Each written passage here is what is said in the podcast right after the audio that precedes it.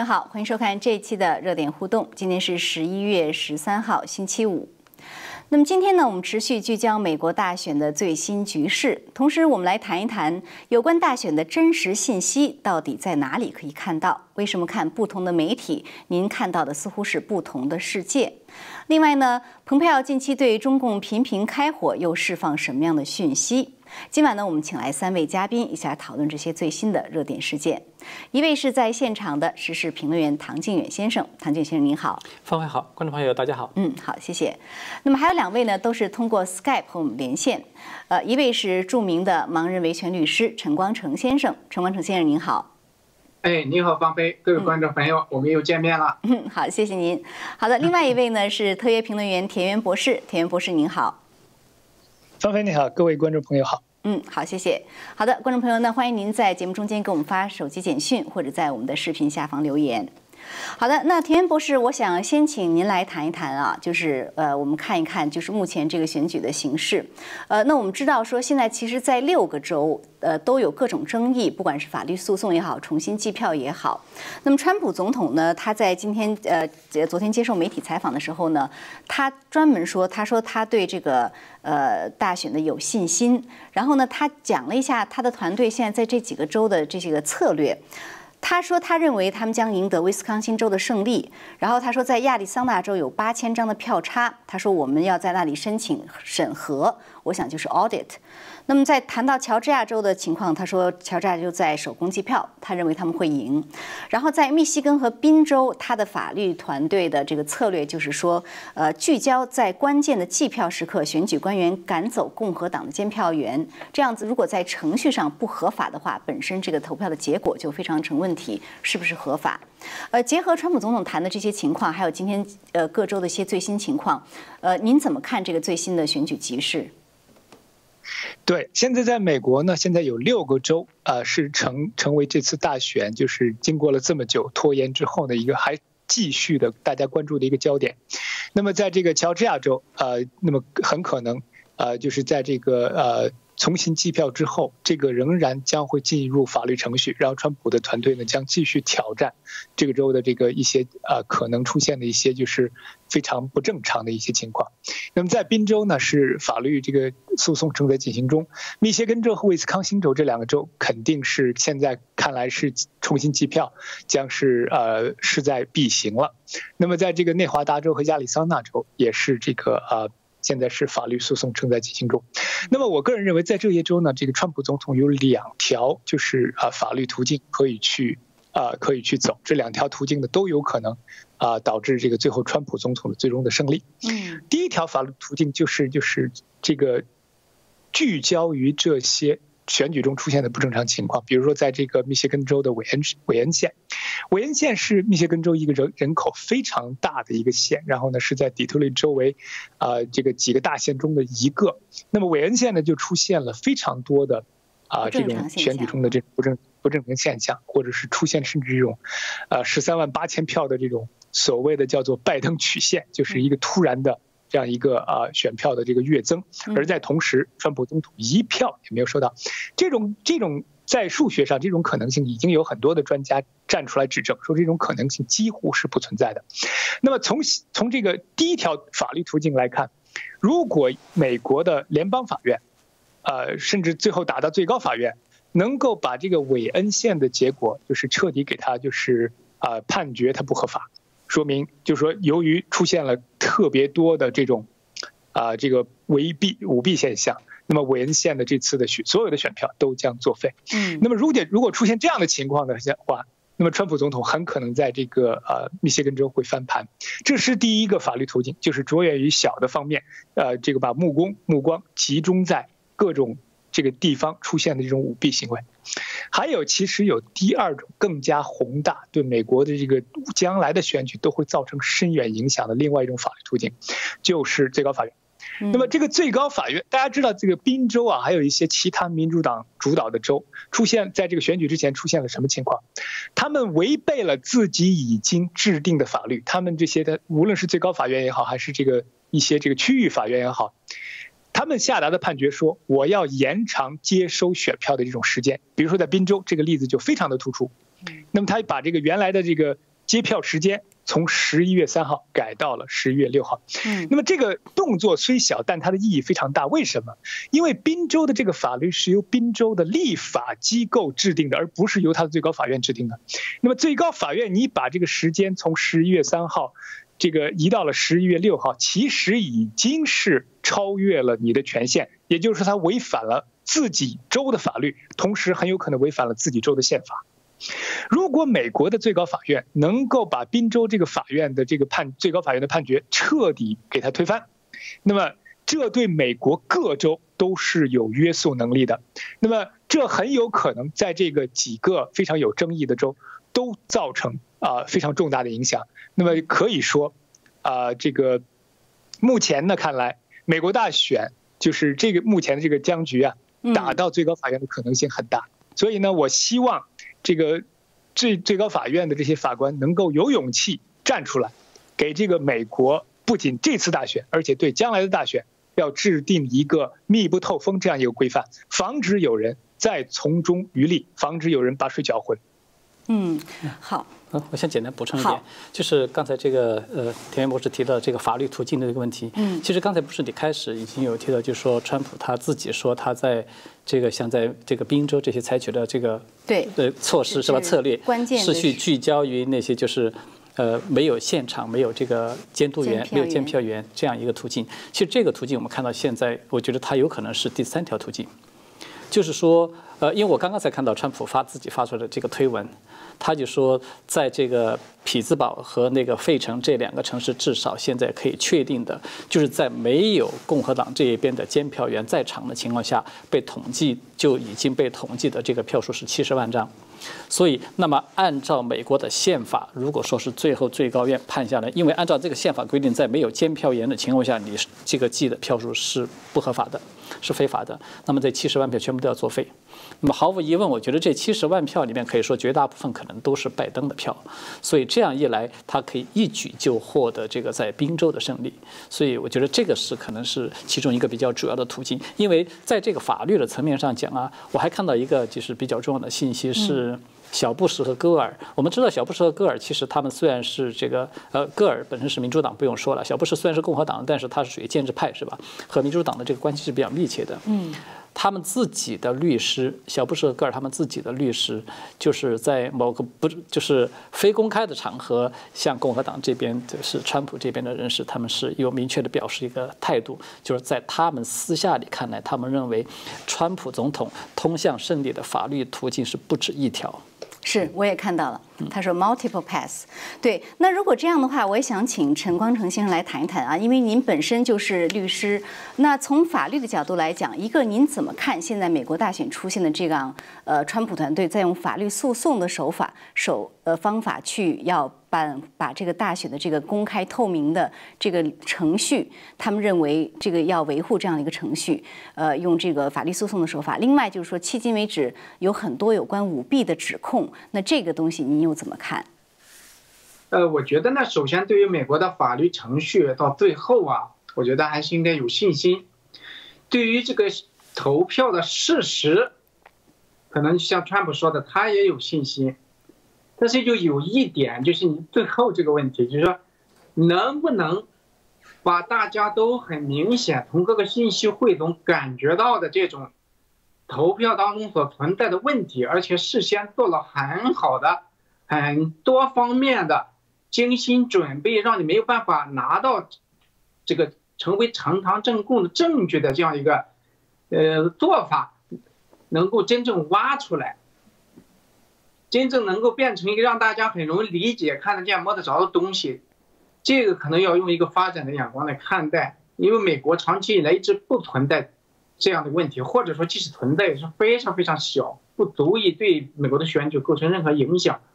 但是随着这个事这个事情的不断发展，或者时间的不断发展，也就是说，随着美国各方面的人士和中共的接触越来越多，那中共的很多作弊的手段。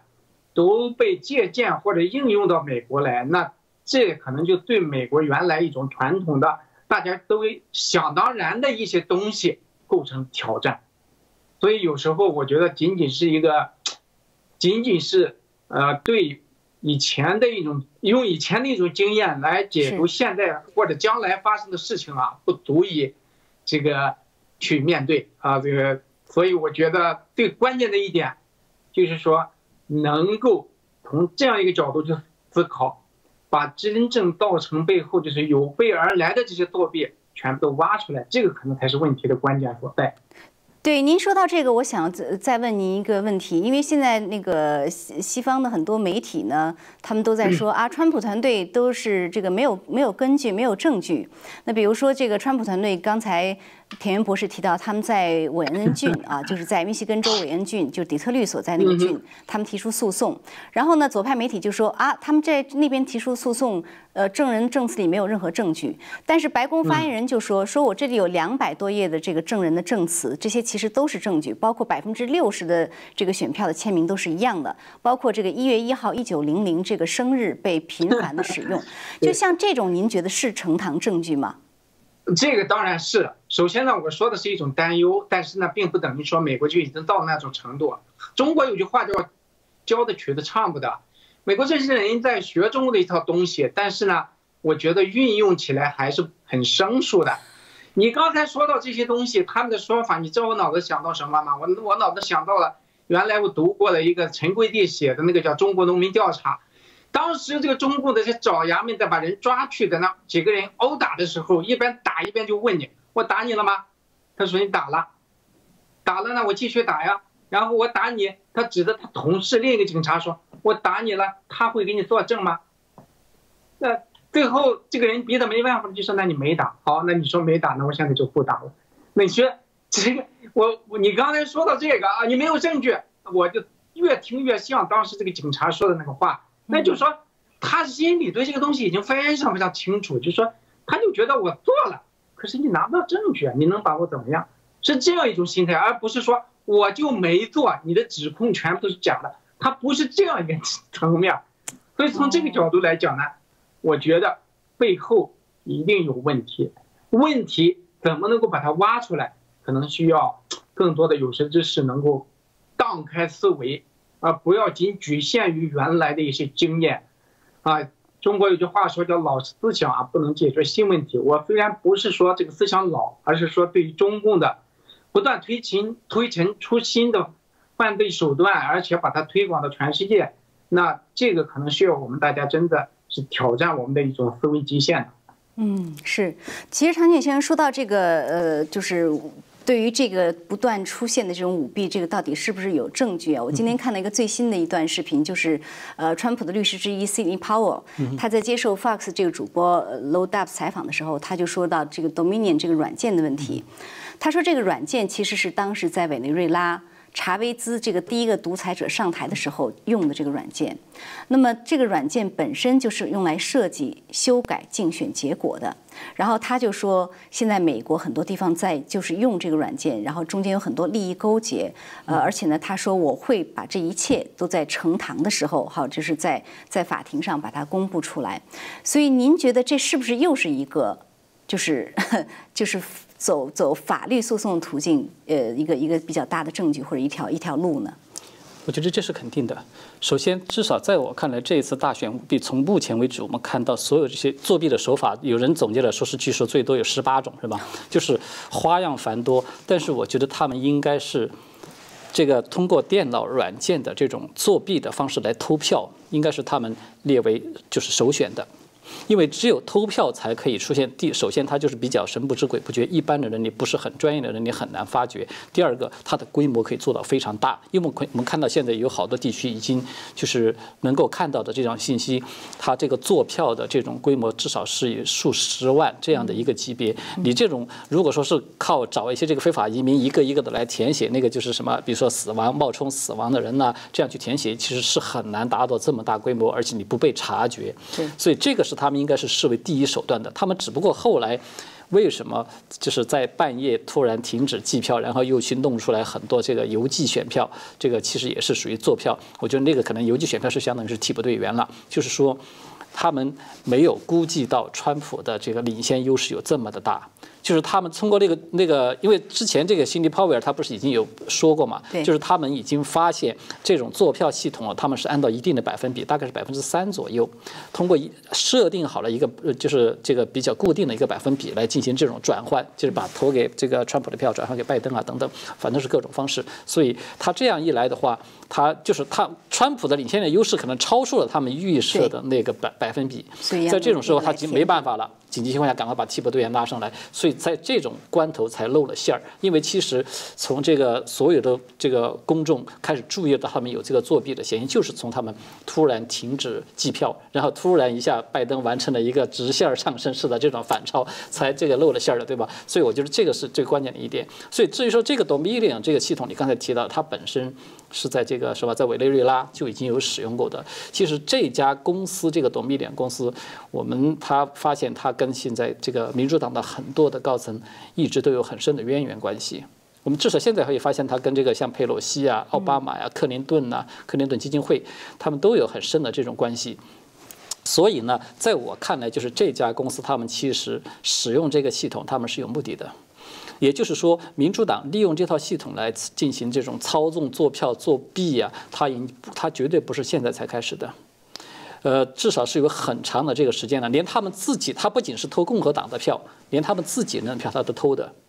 因为我们看到不是有一个那个伊利诺伊州的前州长。是吧？叫做罗德，他的名字。哦，他就自己站出来接受采访的时候，他就说他就是被这样做票做下去的。呃，之前的在之前的选举中，前之前的选举之中，他就说，因为这个做票在那些民主党人所控制这些城市，可以说已经是个悠久传统的历史了。有，所以说他呢本人他可能也许我觉得还虽然他是民主党的，但是呢他是属于这种良知为民的，所以呢他就是看不下去，他觉得他要来整治这种现象，结果他没。把这个现象给整治住，反倒被这些人先把他给 整下去了，所以就是这个，它说明民主党在这个作弊，利用这种选票这个系统、计票系统来作弊，应该是非常。这个呃悠久的历史，对，嗯，所以 Cindy Powell 说，这个作为呈堂证据，而且他就他非常肯定说，他说他会揭示这中间的每一个参与的这个这个人物或者是呃机构，所以我觉得这个事情可能会比弄得比较大，是一个比较大的法律诉讼。那其实说到这个呃最新的形势，还有一个挺有意思的一点，也请您很快分析一下。我们看到说，呃，在经历了一段时间的这个不表态之后呢，中共外交部今天表态了，然后表示。呃，对拜对对拜登表示祝贺，呃，您怎么看他这样一个表态？首先，第一个，我看了他这个就是新华社刊登的整个的文本圈，非常简短，只有两句话。呃，他说是这个祝贺拜登和哈里斯，这个这就是尊重美国人民的选择，祝贺拜登和哈里斯，但是他没有说是祝贺他们成为当选总统。哦，是吧？嗯，他没有使用当选总统这个名字，他只是说祝贺拜登先生与哈里斯女士，然后最后他还是掉了一个尾巴。我们我们还是要按照国际惯例，尊重美国的这个什么司法的最后通过法律途径的最后的裁决的这个结果。也就是说，他往前进了一点点，但是他不。不敢就是去说，对，这个是第一点，就是说他是就是这个祝贺的本身，他也是保留，同样是保留好了这个余地的，嗯，呃，就是说的确是进了这么一点点。同时呢，第二个就是他这个级别是比较低的嘛，他是通过外交部来发的，习近平本人是保持仍然是保持沉默的，因为我们对照过去的这个，就是在那个当年。戈尔和小布什发生这个也是这个法律纠纷打到这个官司打到最高院去的时候，不是经历了三十六天嘛，一个多月之后才出结果。是当时的中共的党魁是江泽民，江泽民就是一直都没有表态的，一直等到十二月是多少号，十三号是多少号，就是最高法的最后这个裁决的结果出来是判小布什获胜以后，嗯，江泽民才正式的这个向小布什发出了一个祝贺，所以。那么，习近平本人其实也是这样的。在上一次二零一六年大选的时候，就是川普和这个呃希拉里，当时这个开票结果一出来，其实谁都知道川普赢了。但是希拉里当时不是当时迟迟没有发表败选演说嘛？所以习近平本人当时也是一直都保持沉默，一直到希拉里出来正式发表了败选演说以后。习近平他才正式的向这个川普表示了祝贺的，所以我们就可以看出来，就是中共的这种党魁，他历来对这个问题他是把握的是比较，就是说他没有拿到十足的把握的时候，他不会贸然这么的去做出这样的一个表态的。对，还有一点呢，我补充一下，我觉得就是他为什么外外交部今天会突然出来一个这个。呃，就是小小刺激是吧？小进步，所谓的这个，我觉得他可能跟川普最近连续的这个动作有关系，尤其是川普下令把这个。就是禁止美国人去所有的投资机构去投资有这个中共军方背景的这个这些中国企业是吧？这个名单上面三十一家公司。那么这个动作，甚至包括蓬佩奥今天这个就是关于提到了说是这个台湾这个问题非常敏感的这个问题。所以我觉得这个可能对中共来说，对习近平来说，他觉得这个是一个刺激，我必须要给你一点颜色看看。所以多少有一点那个以牙还牙的那个味道。对嗯，陈先生，您非常了解中共，您怎么看中共迄今为止在美？国大选这样这样的一个表态，还有他们的心态。呃，首先呢，我觉得最明显的一点就是，不管中共嘴上是多么的强硬，他心里是很清楚，美国他最好是悠着点最好是在任何一个层面都不要轻易得罪。所以说呢，一方面就是说，川普现在这个。虽然媒体都这么说，但是他自己心里知道啊。我觉得中共对于美国这次选举背后存在的问题，他心里应该是有数的。是。那对，所以在这种情况下，他也知道，就是说，那结果尽管对手采取了很多手段，但是能不能最后就是呃真正能够盖住他的犯罪，而能偷得这次选举成功，这个他心里是没底的。所以他一直不表这个态，我觉得怎么说呢？他最近表这样一个态，就算他想以牙还牙，他这个能有什么用？他能有，他能构成什么？真的，我觉得什么都犯不上，这只是表明他们的心胸非常狭窄而已。嗯，嗯好的，呃，那田园博士，我们来谈一下，呃，就是有关这个美国的这个，呃，可以说是信息有关大选的信息问题啊。因为刚才我们谈到了很多，比如说等明年系统啊，或者是法律诉讼啊，或者是刚才陈陈先生谈的一些证据啊。但是这些东西，我发现在主流媒体上是根本看不到的，所以我我注意到这几天注意到几个事情啊，比如说刚才我提到的那个在韦恩郡的官司，华邮就直接说啊，这些证人没有任何证据，然后白宫发言人在推上直接就说，我有两百多页的宣誓证词，你华邮应该把你这个假消息更正。那么另外一个呢，就是说，呃，当然有关 Dominion 的这个东西，呃，是在主流媒体上看不到的，或者是直接他们就说这个东西是川普团队毫无证据的指控，呃，那么呃。这个基本上一些媒体和这个公司就联合就这么说，呃，还有一个呢，就是比如说今天啊，就是有一些很多主流媒体在报道一个新闻，他们说这个有一个委员会，这个委员会叫选举基础设施政府协调委员会，这个委员会发了一个声明说，今年这个大选是最有保障的，所以呢，这个主流媒体说啊，这个选举事务官员说话了，这个大选最有保障。然而另外一方面呢，我们看到说，呃。这个美国这个选举委员会的主席，联邦选举委员会的主席，呃，他其实在接受媒体 Newsmax 采访的时候，他已经说了，他认为大选中的舞弊是确实存在的，而这个消息也被主流媒体屏蔽，你在主流媒媒体上是看不到的。所以您怎么看现在这样的一个有关大选的真实信息？就是说，一个就是大选的真实信息到底在哪里可以看到？另外一个有关这个。就是我刚才提到最后一个事例，联邦选举委员会的这个主席说大选舞弊存在，而另外一个委员会发声明说大选最有保障。那么哪一个更可信呢？对我先呢，很快的补充一下刚才两位嘉宾已经谈到过的这个拜登和中共之间的这个神秘关系啊。现在为什么我我想这个问题可能还有另外一个就是比较隐秘的方面。大家知道，在这个选举之前，拜登家族的这个腐败丑闻爆出来之后，那么当然这个主流媒体也是为尊者讳，根本是一句不提，一字不提，那么就是一定要保这个拜登赢得这个美国大选。那么。拜登呢，很可能已经有实质的、非常这个重要的证据掌握在中共手里。那么现在呢，拜登和中共之间就处在就有这么一种非常微妙的关系。中共不能够乱说乱动，否则的话，拜登如果上台了，如果急眼了，做出非要对这个中共这种啊非常强硬的姿势，中共可能是吃不了兜兜着走。那么另外一方面，拜登又有把柄抓抓在中共手里。那么将来呢？拜登会不会做出对这个中共完全和解的这种姿态来？现在我们还不知道。嗯，所以呢，在这种情况下，中共是首鼠两端，什么他他不敢去说恭祝这个呃庆贺拜登当选，也不敢没有表态，所以就出了这种出了这种所谓的叫做非表态的这种表态。这是我呃就是结表示一下，但是不又不到位，嗯，是的，不能公开说说祝贺这个拜登呃先生。呃，这个赢得了美国总统。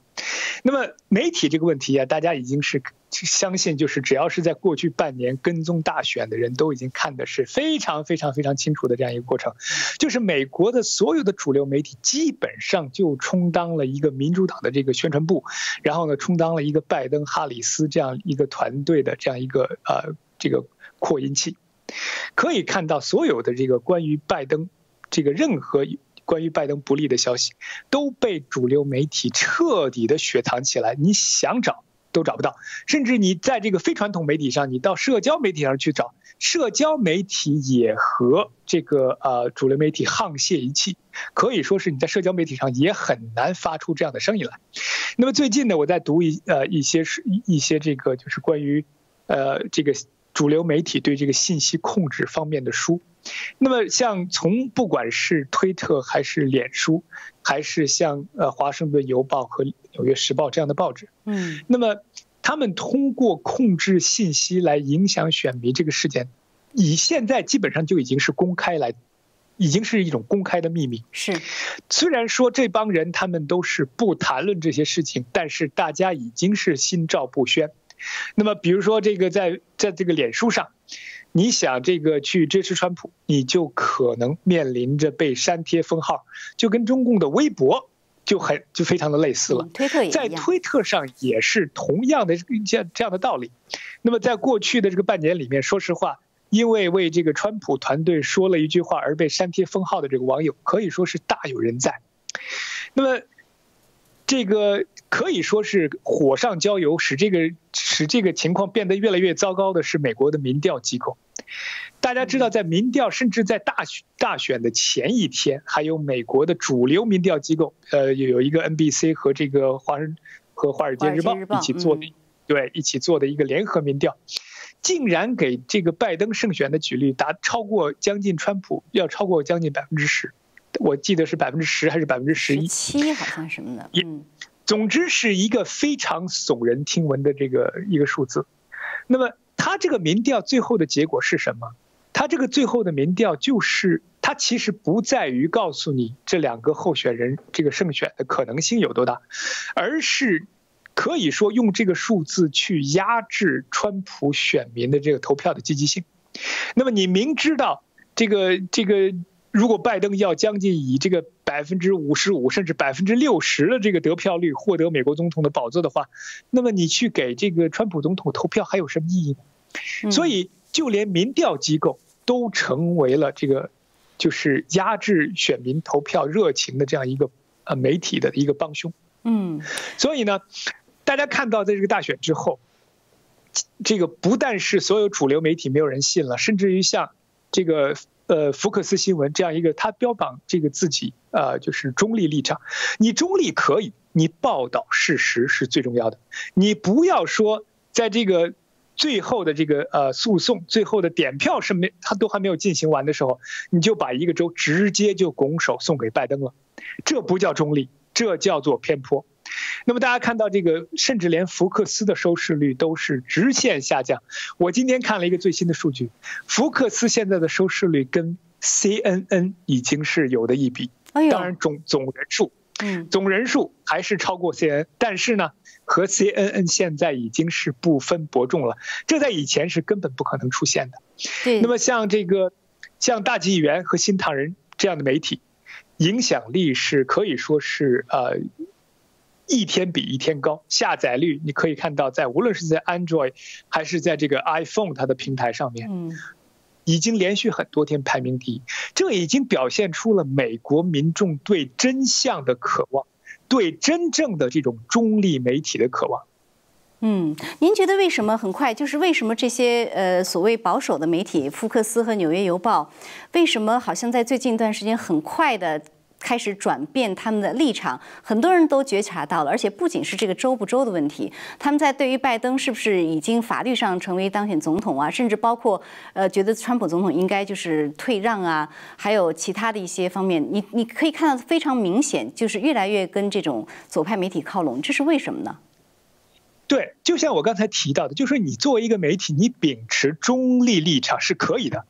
但是呢，你不要去跟从一些人。跟从这些所谓的主流媒体说，他们说什么你就说什么，这就不是中立了。这一这就证明你已经开始远离的中立的立场了。你开始报道这个主流媒体炮制出来的一些谎言。所以在这种情况下，真正的要保持中立，那么就要以真正尊重事实的态度。如果一个州的选票还没有点完，那么我们就等待这个州的这个重新计票，计完，然后再决定这个州到底归属于谁。如果一个州，有一方提出了法律诉讼，那么我们就等待这个法律诉讼的结果，可能是打到联邦法院，可能是打到美国最高法院。嗯，那么等到这个结果出来了，你再把这个这个州给予某一个候选人不迟，所以这才叫真正的中立、尊重事实的态度。是，呃，我不知道唐先生你怎么看？我认为他们是因为觉得拜登要上台了，呃，出于利益，所以转换了自己的立场。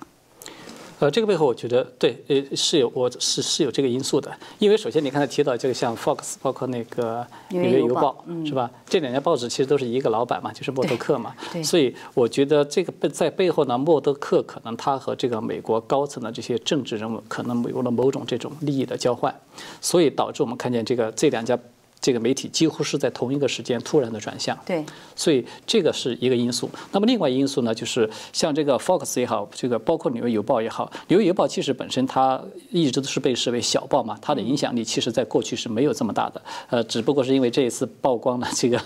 拜登的这个呃，这硬盘门，所以才一下子这个声名大声名大噪。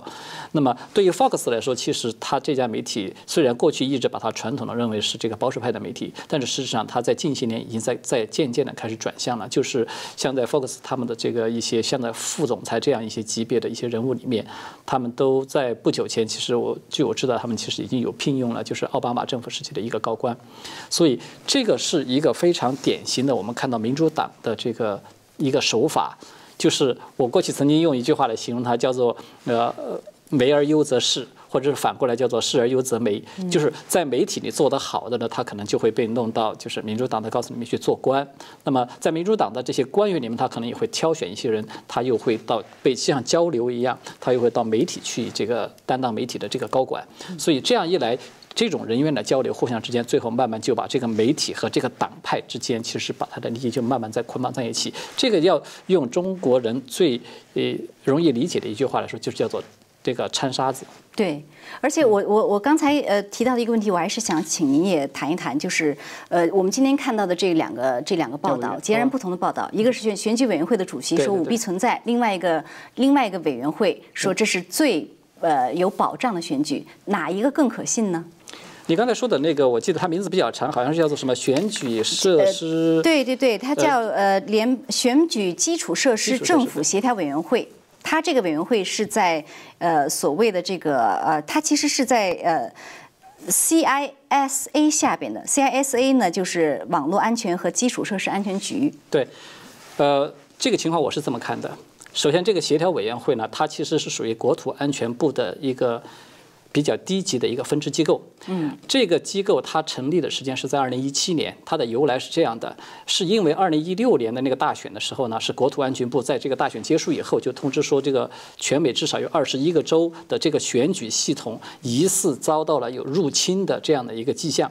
然后我们都知道，这个美国的选举它是州权嘛，就是各个州是不一样的。所以呢，但是呢，在美国呢，它有一个就是协会叫做全美的州务卿协会。这个全美的州务卿协会呢，他们就不认同这个结论，就是认为我们的选举都是公平、这个公正的，没有任何问题。为什么你们事后了才来通知我们说我们受到了这个入侵啊等等？然后。这样一来，就导致就是他们不认同这个结论，那么国土安全部和这个州务卿这个联合的这个协会呢，就产生一些矛盾。在这种情况之下，成立了这个协调委员会。它为什么名字叫做协调委员会？其实就是想要通过这样一个委员会来帮助沟通这个州务卿与国土安全部之间的一些这个情况。嗯，所以他的这个职责和功能，它就是负责一个沟通和协调，方便大家沟通信息。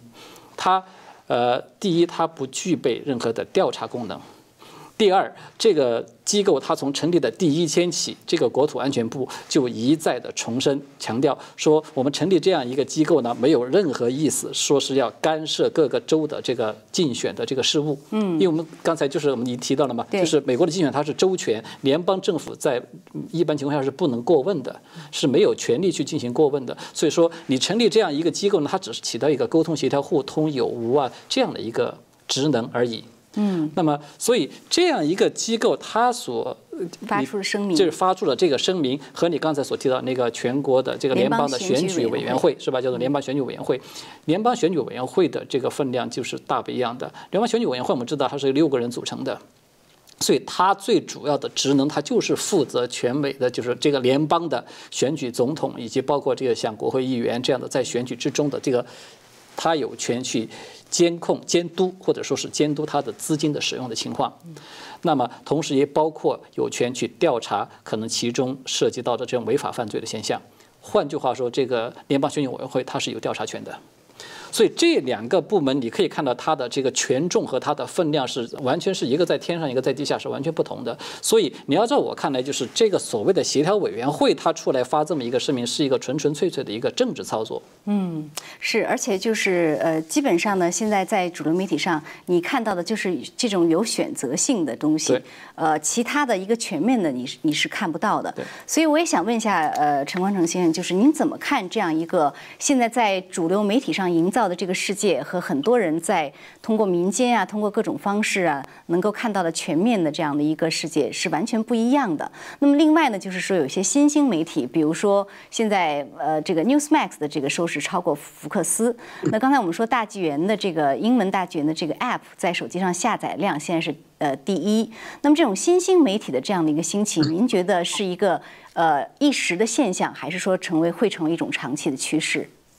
呃，我觉得呢，有句话叫“天狂必有雨，人狂必有祸”呀。主流媒所说的主流媒体，可能在这个主流的位置上待得太久了，所以这样一种形式就明确的告诉我们，接下来就是主而不流了。你已经不再占据一个流行的地位，那么会被新兴的媒体去取代，因为这个十年河东十年河西嘛，它往往它占据主流位置，它的话语权太重了，那。他就有点狂妄了，就有点不顾事实了，就有点屁股决定脑袋了。那这样一个结果就是什么呢？导致一个在媒体界、新闻界整个的都从根本上的一个洗牌。所以你刚才说的这种现象，我个人觉得呢，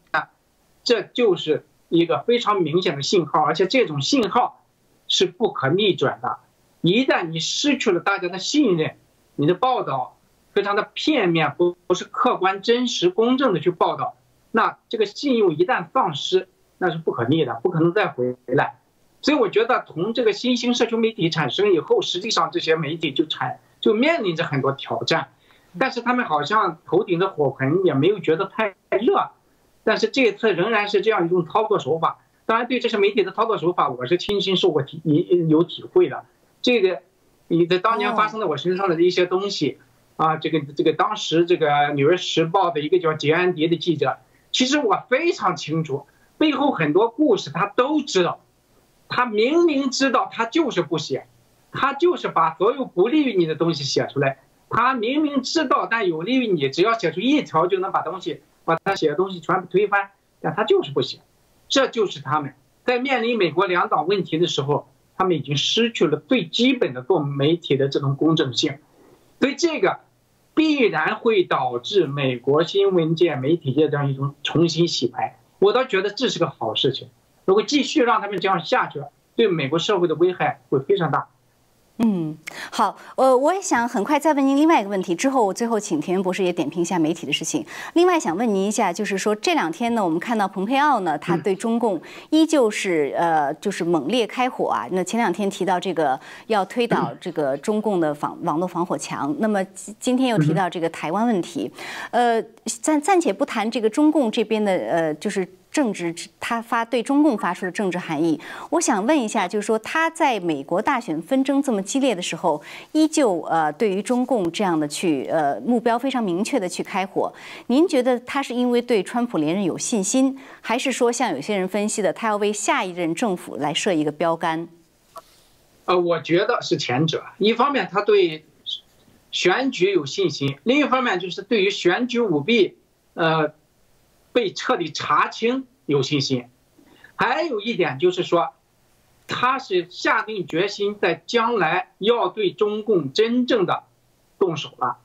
原来我跟美国的这个网络负责国土安全的网络部门有过沟通，我曾直接问过他这样一个问题，我说，如果我们就是要做，能不能把中国的网络防火墙推倒？这两个专家直接当着面就说，完全可以，几分钟就能做到。但是问题是，这个东西不像我们现在的墙，你做到了，它也会很快补上去。那样的话，就是说，这个就是处于一个长久的这样一种博弈当中，而不像这普通的墙推倒了再建起来非常困难。所以说，那从这个信息来看，原来美国就是有这个能力，完全可以做到把中国的防火墙瞬间把它打垮。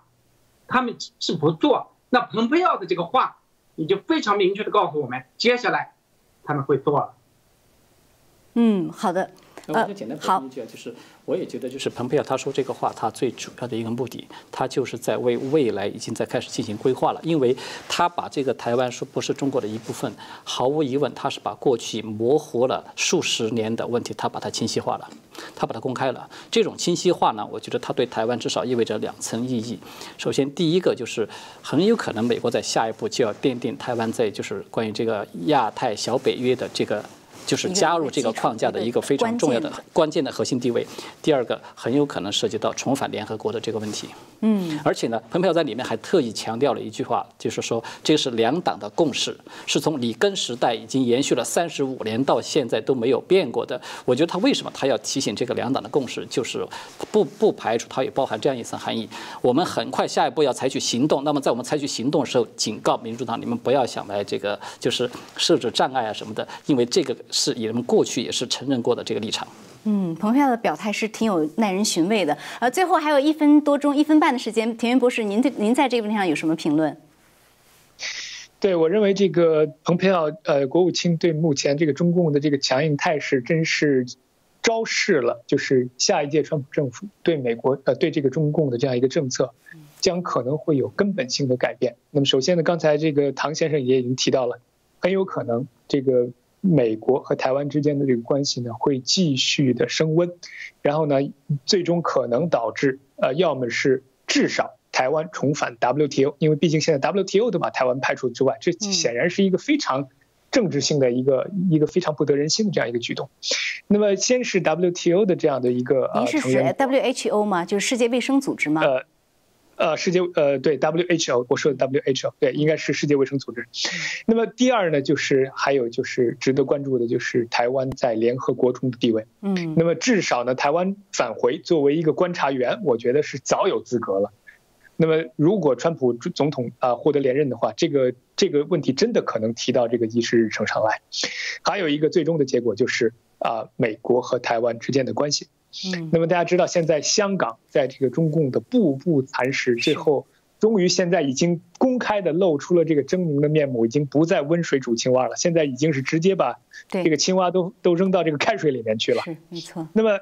如果台湾也在这个中共的这样的威胁下变成这个第二个香港的话，那么对于这个整个中文世界来说，都是一个莫大的悲剧。我相信，呃，川普总统呢不会坐视这个事情发生。